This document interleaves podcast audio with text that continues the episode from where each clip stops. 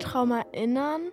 Ähm, es war nicht so ein richtiger Traum, ähm, aber ich habe das halt so vor meinen Augen gehabt und es war, da bin ich, war ich im Trampolinpark bin und bin durchs Trampolin gefallen auf dem Boden und war dann in so einem riesigen weißen Raum und bin da äh, irgendwie stundenlang nicht mehr rausgekommen und dann war da so ein ganz komisches Gesicht und das habe ich die ganze Zeit angeguckt und ich hatte halt richtig Angst und dann bin ich aufgebracht. Ja, okay, gut, los. Ach, die Aufnahme läuft ja schon. Hallo und herzlich willkommen bei Sag doch mal, sag doch mal, sag doch mal. Ich bin Dolly. Und ich bin Linus. Und bei Sag doch mal geht es darum herauszufinden, was man von den alten Sagen, Märchen und Geschichten von früher heute noch lernen kann. Was hat sich seitdem verändert? Und was ist eigentlich gleich geblieben? Von welchen sagenhaften Wesen haben sich die Menschen früher eigentlich erzählt? Und was können sie uns heute noch beibringen? Heute geht es bei uns um Träume. Ich habe mich in dem Traum mal in einen Drachen verwandelt. Ich glaube, die hat mal geträumt, dass sie fliegt und ist dann einen Kratzbaum runtergefallen. Ich war einmal in einem schwarzen Tunnel und hatte die ganze Zeit das Gefühl, dass mich jemand beobachtet. Und dann kamen ganz viele Fledermäuse und dann bin ich aufgewacht. Es geht also um Träume. Hey Dolly, sag doch mal, träum weiter. Träum weiter? Du stehst rückwärts auf einer Leiter. Haha, sehr witzig. Auf jeden Fall, heute haben wir einen besonderen Gast bei uns im Studio. Mit Studio meinst du nämlich meinen Kleiderschrank.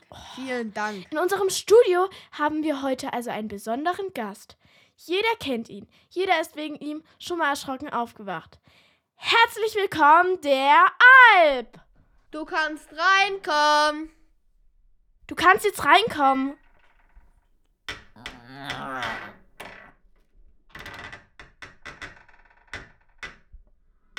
Ähm, also anscheinend dauert das etwas länger, als wir dachten. Äh, dann nutzen wir die Zeit, um zu fragen, sag doch mal, was sind eigentlich Sagen?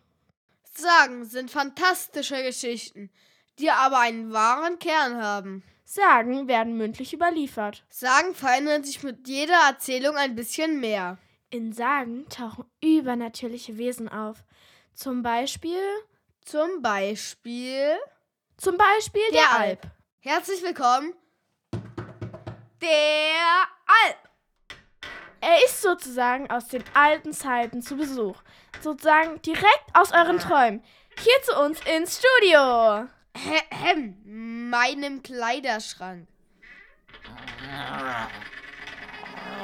Ähm, naja, das dauert wahrscheinlich ein bisschen. Hm. Soll ich die Tür aufmachen? Nee, lass ihn ruhig. Der schafft das schon. Äh, du kannst reinkommen.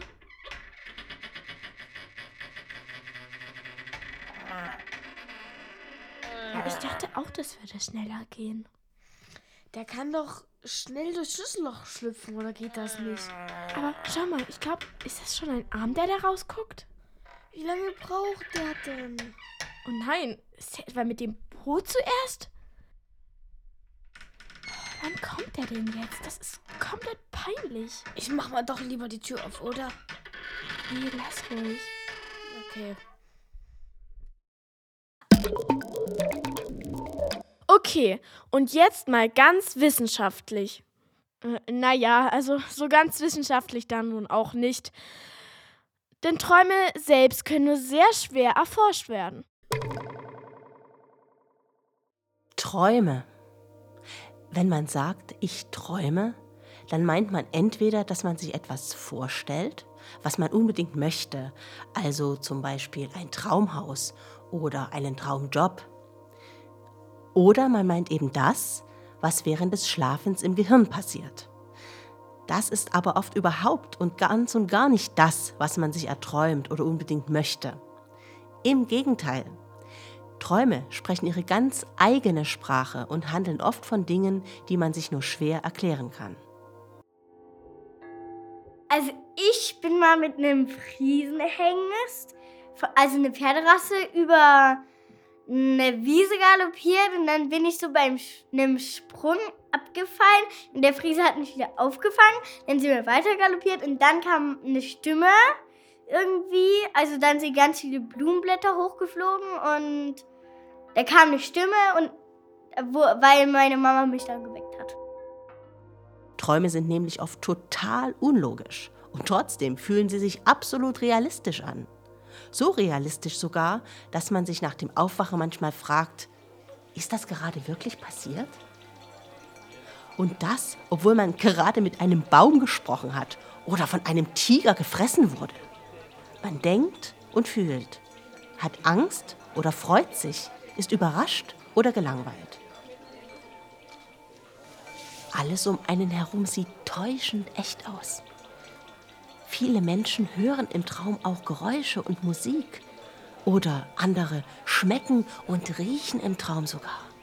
Alles ist total realistisch und gleichzeitig oft totaler Quatsch. Äh, in meinem Traum, da bin ich die ganze Zeit gegen die Wand gerannt. Äh, und dann bin ich irgendwie, äh, irgendwie vom Fleck gekommen und dann war ich äh, in so einer Höhle dann. Ähm, da habe ich äh, so ein Parcours gesehen und da musste ich langlaufen. Und dann zum Schluss war das so ein goldenes Schwert und dann, wo ich es angefasst habe, bin ich, hat, hat das mich irgendwo hin teleportiert. Ich glaube wieder nach Hause. Und jetzt mal ganz wissenschaftlich. Also oder eben nicht ganz wissenschaftlich in diesem Fall. Das Komplizierte bei der Erforschung der Träume ist, dass weder die Träumerin noch die Forscherin direkten Zugang zu dem Traum selbst hat. Man kann ja schließlich nicht ins Gehirn reinschauen, mit einem Fernglas oder einem Mikroskop. Das, was in deinem Kopf passiert, bleibt auch drin. Und niemand kann es aus deinem Kopf rausholen. Wenn ich also etwas über deinen Traum erfahren will, dann musst du erstmal aufwachen. Und mich dann noch an meinen Traum erinnern? Und dann noch Lust haben, jemandem davon zu erzählen. Und dann noch die richtigen Worte finden? Das wird schwer. Ja, so ganz wissenschaftlich also nicht. Was man allerdings erforschen kann, ist der Schlaf selbst. Dafür gibt es sogenannte Schlaflabore, in denen Menschen auch wirklich schlafen. Seht mal, wir messen hier mit kleinen Messelektroden, die wir auf der Haut anbringen, Gehirnströme und Muskelbewegungen. Zum Beispiel hier. Guckt mal, mehrere Messelektroden am Kopf. Damit wird gemessen, in welcher Gehirnregion gerade Aktivität stattfindet. Oder hier die Messelektroden am Körper. Davon wissen wir, ob sich die Muskeln nachts bewegen. Außerdem messen wir den Herzschlag und den Atem und zum Beispiel auch, ob sich die geschlossenen Augen nachts bewegen. Die zwei Schlafforscher Nathaniel Kleitman und Eugene Essorinsky haben im Jahr 1951 zufällig herausgefunden, dass es im Schlaf verschiedene Phasen gibt. Zum Beispiel gibt es eine Schlafphase, bei der sich die geschlossenen Augen ganz schnell bewegen. Diese Schlafphase haben die beiden Forscher REM-Phase genannt, auf Englisch Rapid Eye Movement. Phase der schnellen Augenbewegung. Diese Phase tritt mehrmals in der Nacht auf und hält einige Minuten an. Die beiden Forscher haben dann erstmal angenommen, dass sie entdeckt hätten, in welcher Schlafphase die Menschen träumen. Sie dachten nämlich, Träume gibt es nur in der REM-Phase. Und tatsächlich sind die Träume in dieser Schlafphase die intensivsten. Trotzdem träumt man auch in der NREM, also nicht REM-Phase. Ich habe geträumt, ich hätte einen kleinen Bruder. Konnte. Aber wann und warum und wie genau träumen wir eigentlich? Darauf hat niemand eine sichere Antwort, auch wenn immer weiter dazu geforscht wird. Man fragt sich weiter, Hat das Träumen zum Beispiel eine wichtige Funktion? Und das sind die Geschichten, die wir träumen, bloß Abfall vom Gehirn. Oder verarbeiten wir im Traum das, was wir tagsüber erlebt haben? Haben unsere Träume eine geheime Bedeutung? Und warum ist es so schwer, sich an die eigenen Träume zu erinnern? Die Antworten auf diese Fragen kennen wir nicht, auch wenn es dazu verschiedene Theorien gibt. Genau wissen können wir es nicht. Von außen kann man schließlich nichts erkennen. Man sieht nur, Da liegt einer, ganz still und schläft. Und innen drin, vielleicht kämpft er gerade mit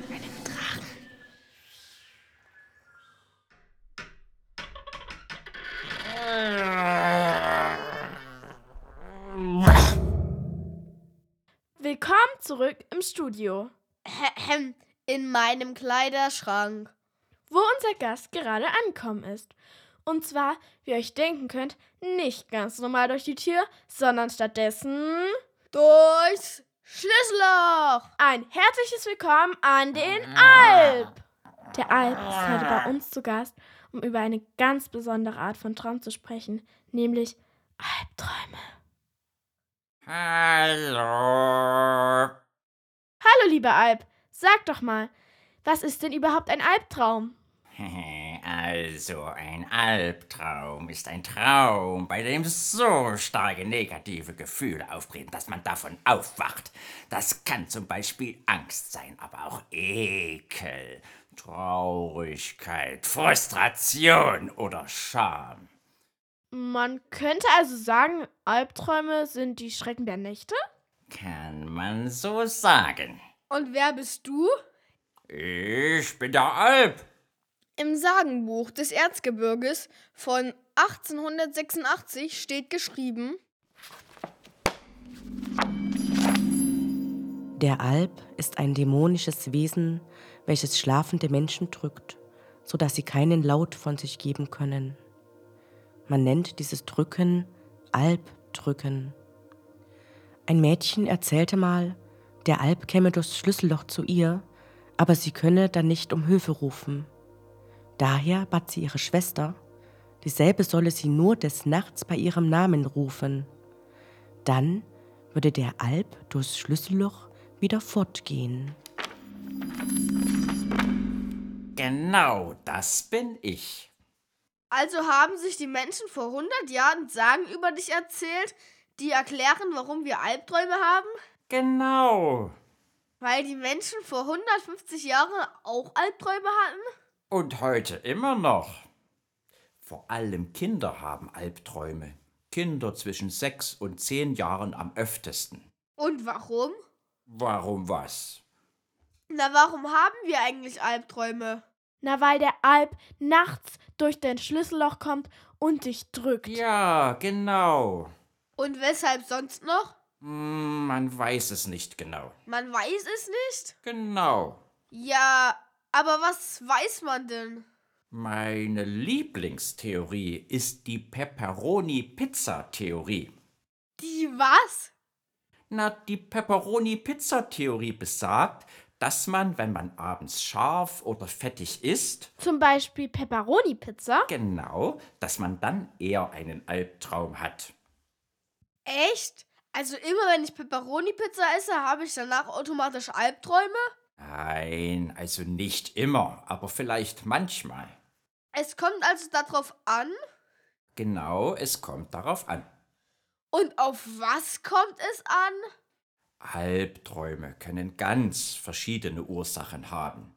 Zum Beispiel, dass man gerade viel Stress hat.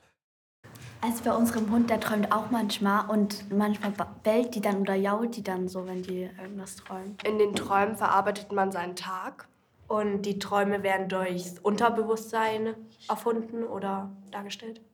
Aber so genau weiß man es eben nicht.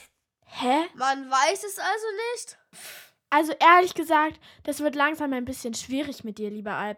Es kommt drauf an, man weiß es nicht, vielleicht schon, vielleicht auch nicht. Was kannst du uns denn über Albträume überhaupt erzählen, was du wirklich weißt? Naja, also ich kann euch erzählen, dass viele Menschen Albträume haben. Und diese können ganz unterschiedlich aussehen. Also, wenn du dich in deinem Albtraum ganz allein fühlst, du bist es gar nicht, so geht es ganz vielen Menschen. Und was kann man dagegen tun? Damit haben sich die Menschen früher auch schon beschäftigt. Deshalb gehen die Sagen auch noch weiter und enden nicht damit, dass ich durchs Schlüsselloch komme und sie drücke. Sie haben nämlich auch erzählt, was man tun muss, damit ich wieder verschwinde. Ja, und was? Na, man soll mich einfach zum Frühstück einladen. Zum Frühstück? Zum Frühstück, ganz richtig. Ich liebe nämlich Frühstück, die wichtigste Mahlzeit des Tages.